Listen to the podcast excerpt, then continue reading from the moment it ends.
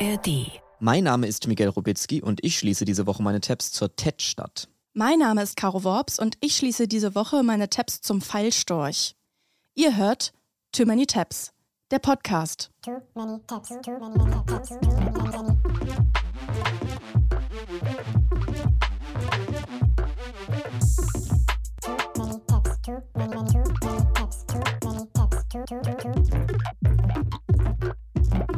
Herzlich willkommen zu Too Many Tabs mit Miguel und Caro. Wenn ihr wissen wollt, wer wer ist, spult jetzt nochmal 30 Sekunden zurück.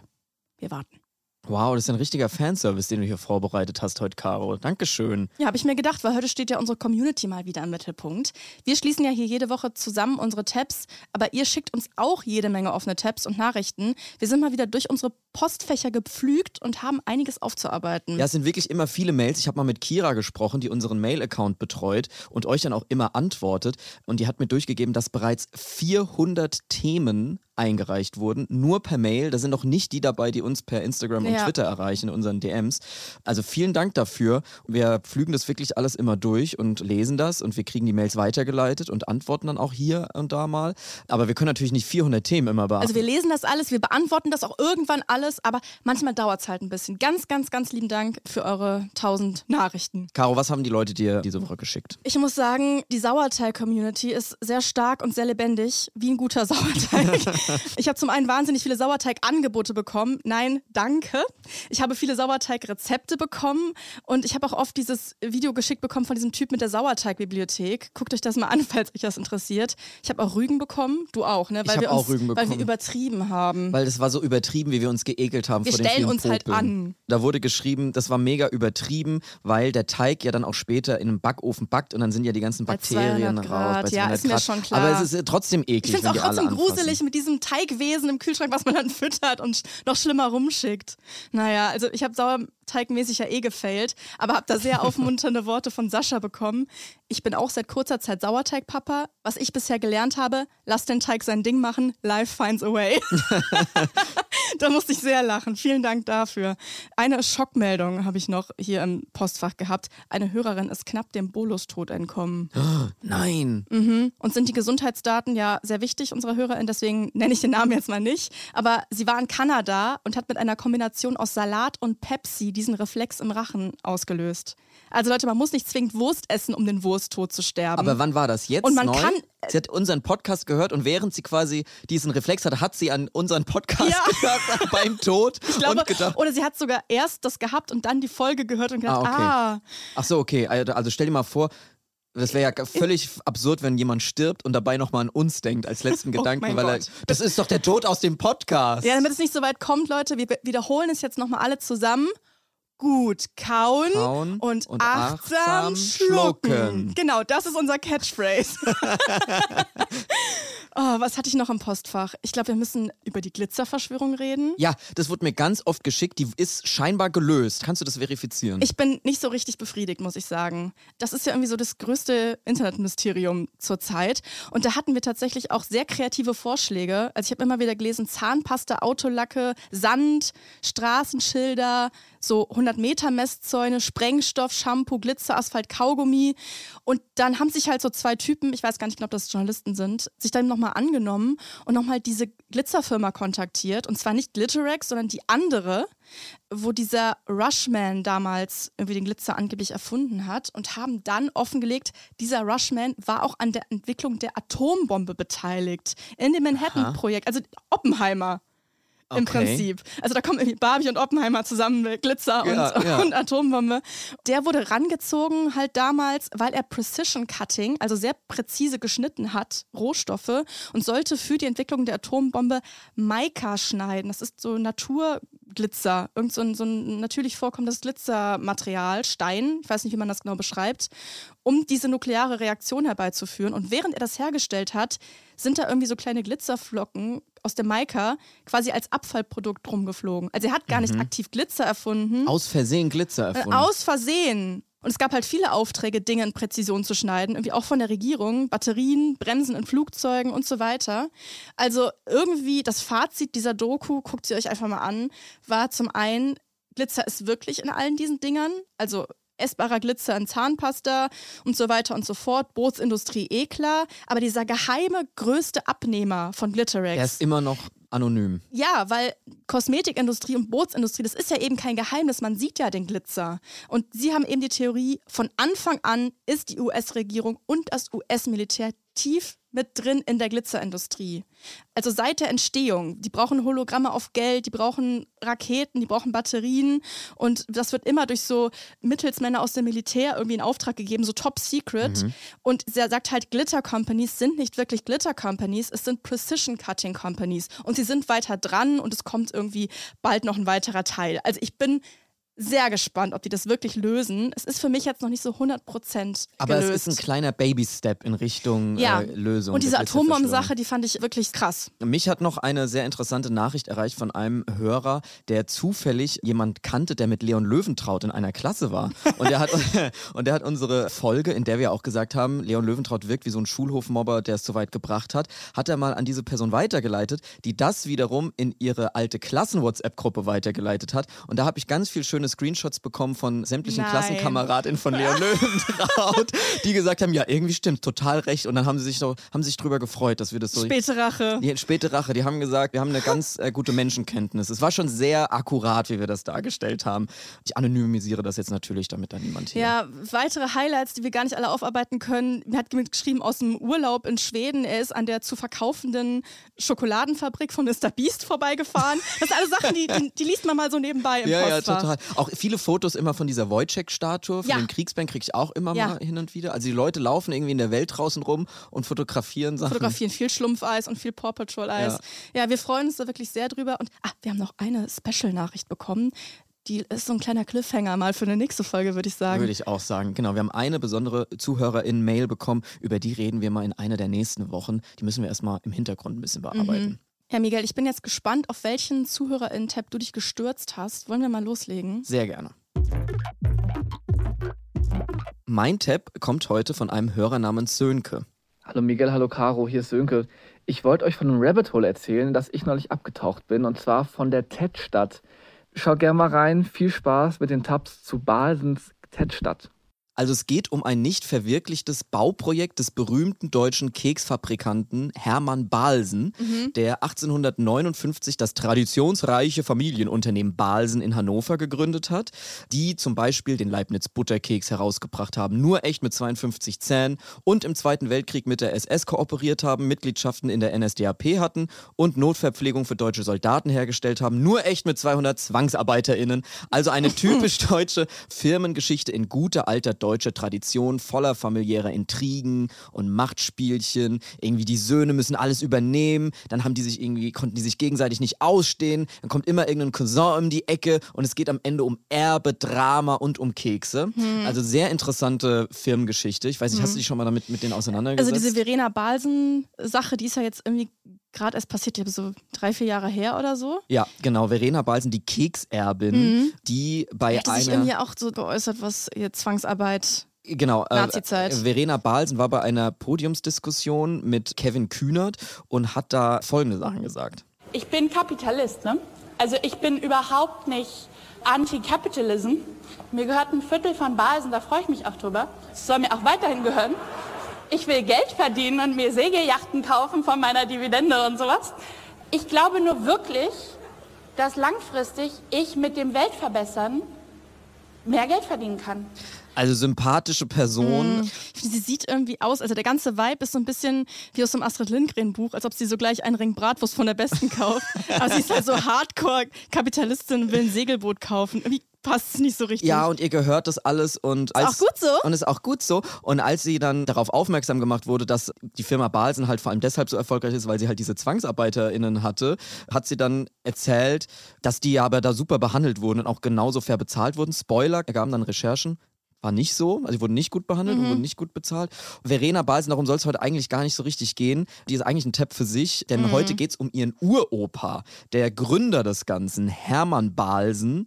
Sein Vibe muss man sich so ein bisschen so vorstellen wie der deutsche Kekse Willy Wonka. Er ist der Kopf des ganzen Imperiums, er ist super zielstrebig, möchte erfolgreich sein, führt eine Innovation nach der anderen ein, zum Beispiel das Fließband hat er in die deutschen Firmen gebracht und ist 1919 aber schon gestorben. Das heißt, es war alles vor dieser NS-ZwangsarbeiterInnenzeit. Also mal Glück gehabt. Hat er gerade nochmal Glück gehabt, ist gerade nochmal so davongekommen.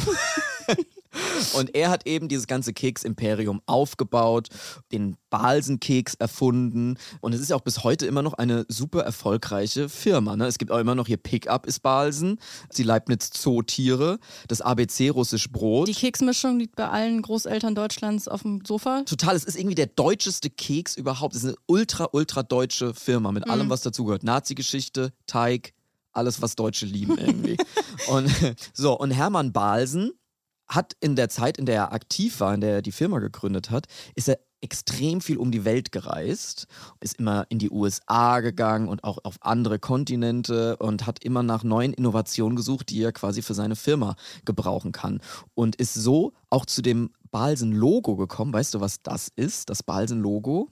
Ich guck's mir mal gerade Guck an. mal, google doch mal. Das Das hatte ich nämlich auch nicht so auf dem Schirm, ehrlicherweise. Also erstmal dieser Kalligrafie-artige geschwungene Genau, ich meine nicht die. Schrift, sondern das Und rote daneben. Daneben, daneben steht TED und es sieht aus wie, was soll es sein? Was kommt da Dampf raus? Das soll das was Gebackenes darstellen? Nein, das? Tet-Symbol ist eine ägyptische Hieroglyphe und die hatte er bei einer Reise entdeckt. Oh, das jetzt, jetzt sieht es ein bisschen aus wie eine Schlange, wo ich das weiß.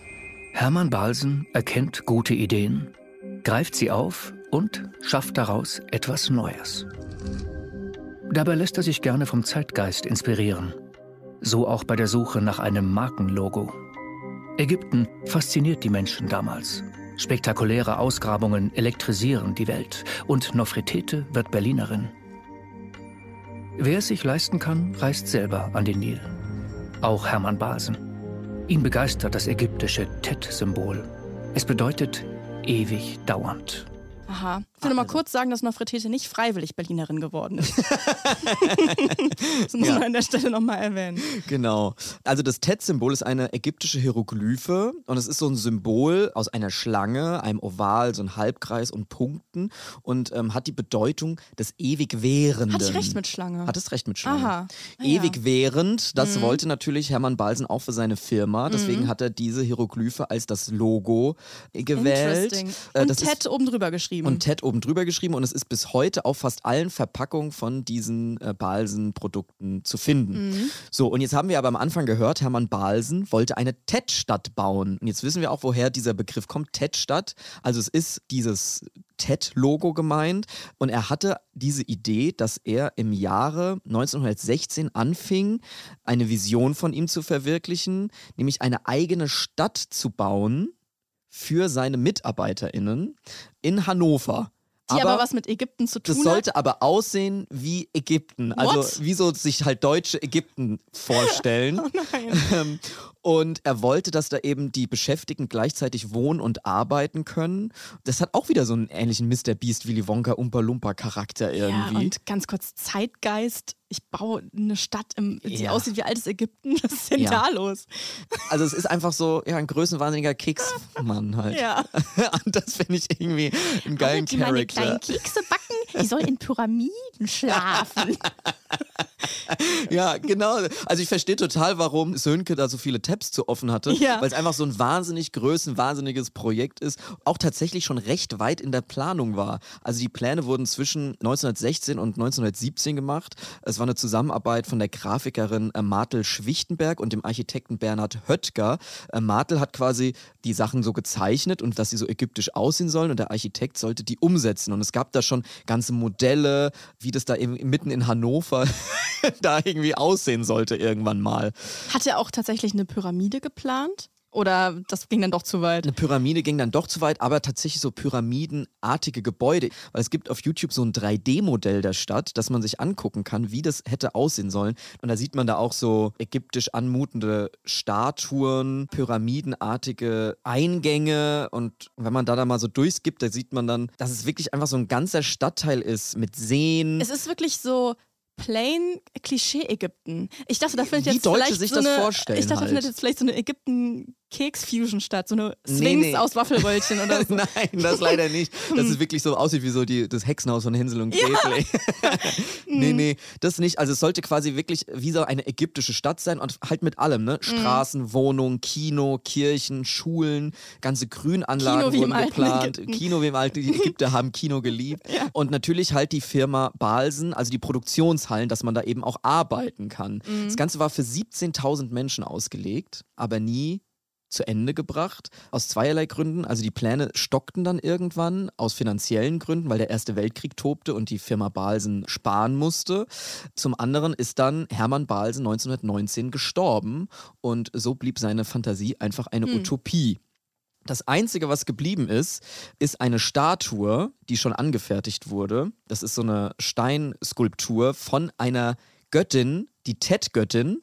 Das klingt wie eine ägyptische Göttin, ist aber eine Erfindung von Hermann Balsen. der hat sich einfach eine ägyptische. Göttin, der hat sich doch eine Keksgöttin ausgedacht, die da auf so einer Säule in diesem, in diesem, äh, in dieser, in dieser Stadt Oh, irgendwie thronen so sollte. wrong. Das ist super, es ist alles super wrong. Also die Tet-Göttin haben die sich irgendwie ausgedacht, dann gab es diese Statue. Und weil aber Höttger, der diese Statue eben schon hergestellt hatte, bei den Nazis als entartet galt, Mhm. wurde diese Statue versteckt und ist erst vor ein paar Jahren wieder aufgetaucht. Die wurde wieder gefunden und ist jetzt in der Eingangshalle der Firma Balsen noch anzutreffen. Also diese Statue steht da bis heute und das ist quasi das einzige Relikt neben dieser 3D-Modelle dieser Stadt, die man sich angucken kann. Und ich habe da wirklich unglaublich viel Spaß gehabt, mir das alles anzugucken. Klickt euch da auf jeden Fall mal durch und schaut euch diese 3D-Modelle an und so. Gibt's auf YouTube. Wir verlinken das auch nochmal in den Insta-Stories. Dann bedanke ich mich bei Sönke für den guten Tab. Ich hatte da gute Stunden mit. Ja, ganz liebe Grüße an Sönke. Miguel, hast du irgendeine späte Erkenntnis? Also irgendwas, wo du sowas Peinliches, wo du sagst, boah, ich dachte voll lange, dass das und das. Was man so als Kind einfach so Ja, ja. gedacht hat und nicht und dann hinterfragt nie und hinterfragt. irgendwann so, ah. Ja, ich habe irgendwie viel zu spät erst gecheckt, dass Frauen nicht automatisch mit Ohrlöchern auf die Welt kommen. Also so für den Das habe ich irgendwie als Kind so abgespeichert. Frauen haben halt Ohrlöcher für die Ohrringe und Männer halt nicht. Und dann irgendwann dann so im Grundschulalter war ich dann so, Moment mal, als ich dann mitbekommen habe, dass man die sich wirklich stechen lassen muss. Aber das habe ich irgendwie so ein paar Jahre lang in, mit mir rumgetragen. Ja, man muss sich dafür aber nicht schämen, angesichts der Dinge, bei der wir als Menschheit schon wirklich komplett daneben lagen. Manchmal checkt man es einfach nicht, da ist man wie vernagelt. Ja. Und ich musste sehr lachen bei einer Nachricht von unserer Hörerin Ruth, die hat mir Tabs geschickt zum Thema Menschen wussten sehr, sehr lang, erschreckend lang nicht, wohin gehen eigentlich die Vögel im Winter. Wohin die Vögel? Wohin? Wohin gehen die? Ja, ich hoffe, die Story macht euch so viel Spaß wie mir. Liebe Grüße, Ruth. Danke, Ruth. Ja, hat sie. Ich war ein bisschen mindblown durch diesen Tab und die Geschichte vom Pfeilstorch, international auch bekannt als The Pfeilstorch. The Pfeilstorch. Der ist wirklich ein Hero, muss man sagen. Die SZ nennt ihn sogar Mecklenburg-Vorpommerns bekanntester historischer Storch. Der Pfeilstorch. Das muss man sich mal auf der Zunge zergehen lassen. Er ist der bekannteste historische Storch in ganz Mecklenburg-Vorpommern. Und zwar ist Folgendes passiert. Im Frühling 1822 ist in der Nähe von Klütz in Mecklenburg an der Ostsee ein Weißstorch. Das Besondere an dem Storch war, er hatte einen Pfeil im Hals stecken, senkrecht durch den Hals durch. Und er konnte trotzdem noch fliegen und rumlaufen und alles. Und es wird auch beschrieben, dass die anderen Störche versucht haben, ihn zu retten und zu befreien durch Schnäbelung und Ziehen. Aber die Störche haben es nicht geschafft. Durch dieses Manöver vom Bolus-Tod, wie heißt das? Heimlich Manöver. Durch Heimlich-Manöver. Schweden haben heimlich Manöver gemacht. Er hat alles nichts geholfen. Also der Schwan hatte einfach einen Pfeil im Hals stecken und wurde dann einige Zeit später, am 21. Mai, erlegt und vom Großherzog Friedrich Franz I. von Mecklenburg-Schwerin in die Präparation gegeben und kam dann in die Zoologische Sammlung der Uni Rostock. Und da hat sich dann ein Arzt und Botaniker mal gedacht, wie, da ist ein Storch mit einem Pfeil im Hals, den gucke ich mir jetzt mal genauer an, was es damit eigentlich auf sich hat. Und hat gemerkt, die Pfeilspitze ist mit so Sehnen an dem Mhm. Stock befestigt und irgendwie ist der Pfeil aus so einem tropischen Holz. Ich glaube, der Storch könnte am Nil gewesen sein. Und das war, Weil der Pfeil so äh, in Anführungsstrichen afrikanisch ausgesehen hat für diesen deutschen. das war eine sensationelle Entdeckung, aber keine große Meldung zunächst, weil dieser Arzt und Botaniker gleichzeitig Pfarrer wohl so Was, boring was war. war's? Der was? Der war auch Der Pfarrer? war Arzt, Botaniker und gleichzeitig Pfarrer und wohl so boring. Also das ist wirklich so eine Gemeinheit, was in seinem Nachruf steht. Eine seltene Biederkeit und Anspruchslosigkeit. Aber dieser Typ hat halt zum ersten Mal überhaupt einen lebendigen Beweis in der Hand, dass Vögel Zugvögel sind und bis nach Afrika fliegen können. Und das fand ich so krass, dass vorher niemand drauf gekommen, dass Vögel einfach wegfliegen können im Winter. Die haben doch Flügel. Am Fall, man sieht das doch auch. Ja, man sieht's also auch. Die, man sieht doch die Zugvögel, wie sie wegfliegen. Es ist super absurd, was Menschen sich vorher überlegt haben, wo die Vögel sind. Also wahrscheinlich haben sich das Menschen ja schon immer gefragt, warum sind manche Vogelarten jetzt plötzlich ganz weg und dann irgendwann wieder da. Und ich habe gelesen, dass der antike Geschichtsschreiber Herodot, der hatte da mal so einen richtigen Riecher irgendwann vor Christus und hat gesagt, ja, die überwintern halt in Ägypten. Riecher vor Christus. Der hatte vor Christus mal kurz einen richtigen Riecher. Die überwintern halt in Ägypten, hat er gesagt. Also hat man es irgendwie geahnt, aber irgendwie halt auch gar nicht. Weil Aristoteles hat gesagt, ja, die machen halt Winterschlaf, Störche in Bäumen und Schwalben auf dem Grund von Seen oder Sümpfen. Hä? Hä, wie Aristoteles? Dumm gewesen. Wo sollen die atmen? Sau dumm. ja, wie soll das gehen? Dover als wir heute. Ja, wir unter Wasser schlauer. oder was? Im Schlamm oder was? Aristoteles dumm. können, wir jetzt, können wir jetzt selbstbewusst sagen hier bei Too Many Tabs. Sau dumm. Ja. Und es geht noch dümmer. Er hat nämlich gesagt, die verwandeln sich halt in andere Vögel. Also Gartenrotschwänze werden im Winter halt Rotkehlchen und verwandeln sich dann im Sommer zurück. Wie so Pokémon. Hä? Aristoteles, Geht's noch? get alive. Such, also, wirklich.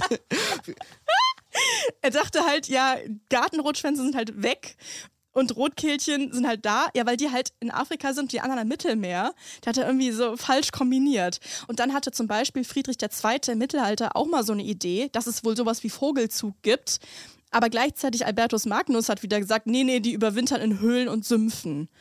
Und es gab noch ganz andere kranke Theorien, dass Vögel sich im Winter halt in Mäuse verwandeln. Ist ja naheliegender, als dass die einfach wegflattern. Und dann irgendwann in der Neuzeit sind dann ein paar mehr Leute drauf gekommen, dass Vögel einfach reisen, was ja naheliegend ist, weil die Flügel haben. Aber diese Theorie hat sich irgendwie nicht durchgesetzt. Also in der Wissenschaft nicht und auch nicht in der Allgemeinheit. Das ist kein Common Sense geworden, aus irgendeinem Grund. Obwohl es die logischste Erklärung ist, wo die Absolut. Vögel sind. Total. Und das Wissen ist irgendwie, das hat sich nicht so bei den Leuten verankert und es ist auch vielleicht wieder verloren gegangen, weil es ja zum Beispiel den 30-jährigen Krieg dazwischen gab. Und dann gab es im 17. Jahrhundert eine neue Studie von einem englischen Naturforscher, der hat gesagt, Leute, jetzt habe ich's. Ganz klar. Die Vögel, die fliegen auf den Mond im Winter. Hä? Es ist total machbar, die brauchen dafür circa einen Monat, habe ich ausgerechnet. Plus, es gibt ja Was? auch Wie? keinen Luftwiderstand und keine Schwerkraft. Perfekt für Vögel. Was für Eier. Also nachdem das alles schon in der Welt war, ich hab's jetzt, die sind auf dem Mond im Winter. Das ist nicht so ganz durchdacht bis Und zum Karl Ende. von Linné, der hat dann mal wieder diese komische Schlammtheorie ausgegraben. Also Vögel gehen auf den Grund von Seen. Uff, sage ich nur. ja. Und dieser Pfeilstorch jetzt mit dem Pfeil im Hals, der zurück aus Afrika kam, war wirklich der erste Beweis in Fachkreisen für Vogelzug. Und ganz kurz, was ist für ein Champion eigentlich dieser Storch? Der ist vom Nil bis an die Ostsee geflogen mit, einem Pfeil mit im einem Hals. Pfeil im Hals. Ein bisschen toxisch männlich auch. So. Das schaffe ich, das schaffe ich, obwohl ich einen Pfeil im Hals tut habe. gar nicht weh. Tut gar nicht weh. Ich gehe nicht zum Arzt, gehe nicht zum Storcharzt. Ich flieg weiter zurück. Ja, aber er hat es auf jeden Fall irgendwie die Menschheit ein gutes Stück vorwärts gebracht. Danke an den Pfeilstorch. Es sind übrigens seitdem noch andere Vögel mit Pfeilen im Körper aufgetaucht, weil die manchmal halt entlang ihrer Flugroute gejagt werden. Und heute wissen wir das ja mit den Zugvögeln, also alle seit der Grundschule so. Ich sag nur, alle Vögel sind schon da. Amsel, Drossel, Fink und Star Schar, ja. und, und die ganze ganze Vogelschar. Vogelschar, hm. Ja, ich habe mal geguckt, von wann das ist. 1835 von Hoffmann von Fallersleben gedichtet. Also so schon 13 Jahre nach diesem Pfeilstorch-Incident. Das finde ich auch so geil. So tausende von Jahren hat die Menschheit keinen Plan, wo die Vögel sind, wenn die weg sind. Und dann, und jetzt alle. Alle Vögel sind schon da. So mega selbstbewusst. Jetzt wissen wir es. Wir schreiben sofort einen Song. Total.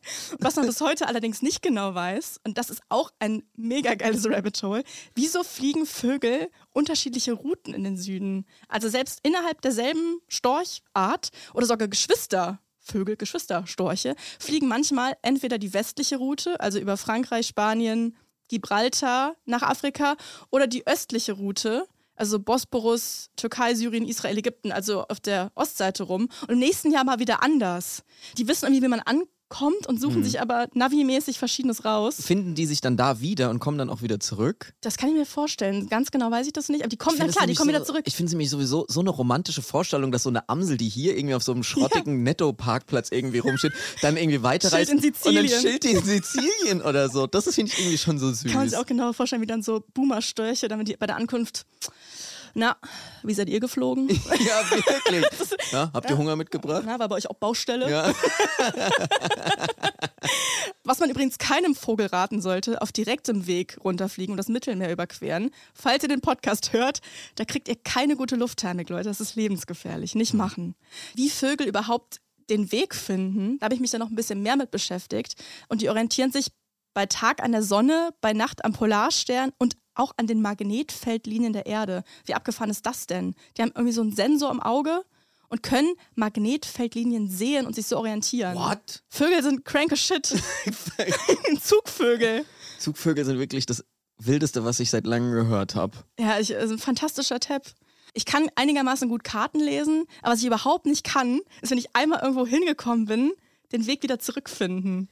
Ich hab- kann gar nicht gut nicht, Karten ich kann gar lesen. nicht gut spiegelverkehrt denken und ich habe auch eine Rechts-Links-Schwäche. Wege zurückfinden ist wirklich nicht meine Stärke. Für mich ist es ein absolutes Rätsel, wie die Menschheit rechtzeitig zu Termin gekommen ist, ohne Google Maps. Ja. Ich weiß nicht, wie ich in einer fremden Stadt mich zurechtfinden sollte, wenn mir nicht diese App sagen sollte, wo ich wann umzusteigen habe, ich in wohne- welcher Bahn. Ich wohne im gleichen Abstand zu drei verschiedenen Reves. Ich wohne in einem Dreieck aus Reves, die ziemlich gleich weit von mir entfernt sind.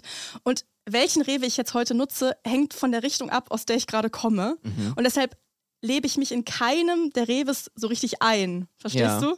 Ich laufe so durch die Gänge in diesen drei verschiedenen Reves, weil die alle unterschiedlich aufgebaut sind. Das hasse ich auch, das nervt mich auch an DM zum Beispiel. Wenn man mal in einem fremden DM ist, das sieht immer gleich aus, aber die Sachen stehen an unterschiedlichen Also Stellen. drei Reves reichen, um mich komplett zu desorientieren Ja. in meinem Alltag. Also und Vögel können einfach von Bickendorf nach Alexandria fliegen mit einem Magnetfeld. ja, wir wären keine sehen. guten Zugvögel. Nee, wirklich nicht. Also ich liebe das ganze Thema Zugvögel. Das war ein fantastischer Tab. Ganz lieben Dank an dich, Ruth. Und auch ganz lieben Dank an euch alle für die Nachrichten und offenen Tabs, die ihr uns zuschickt. Macht das gerne weiterhin. Ihr erreicht uns auf Social Media. Da heißt Miguel at Miguel R aus A. Und ich heiße at Caro Worps. Folgt uns da rein auf Twitter und auf Instagram und schreibt uns. Genau, zum Beispiel per E-Mail an too many at ndr.de. Per E-Mail geht natürlich auch.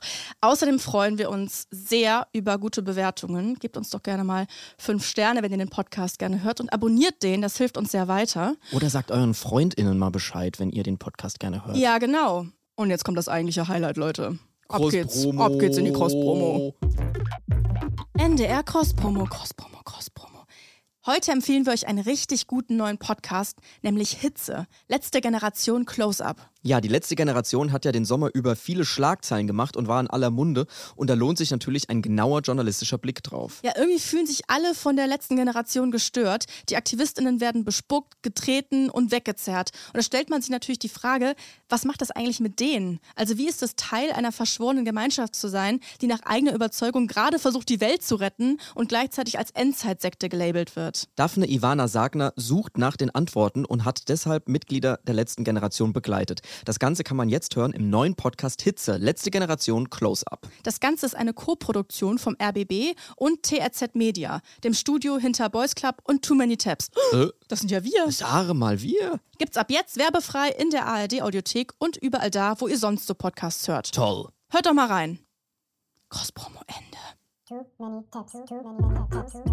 Too many tabs, ist eine Produktion von TRZ Media im Auftrag des NDR. Wir sind eure ModeratorInnen, Miguel Robitzky und Caroline Worps. Producerin Henny Koch. Ausführender Produzent TRZ, Robin Drömer. Ausführende Produzentin NDR Johanna Leuschen. Redaktion NDR, Kira Drössler. Musik, Joel Delato. Neue Folgen gibt es immer mittwochs in der ARD Audiothek und überall da, wo es Podcasts gibt.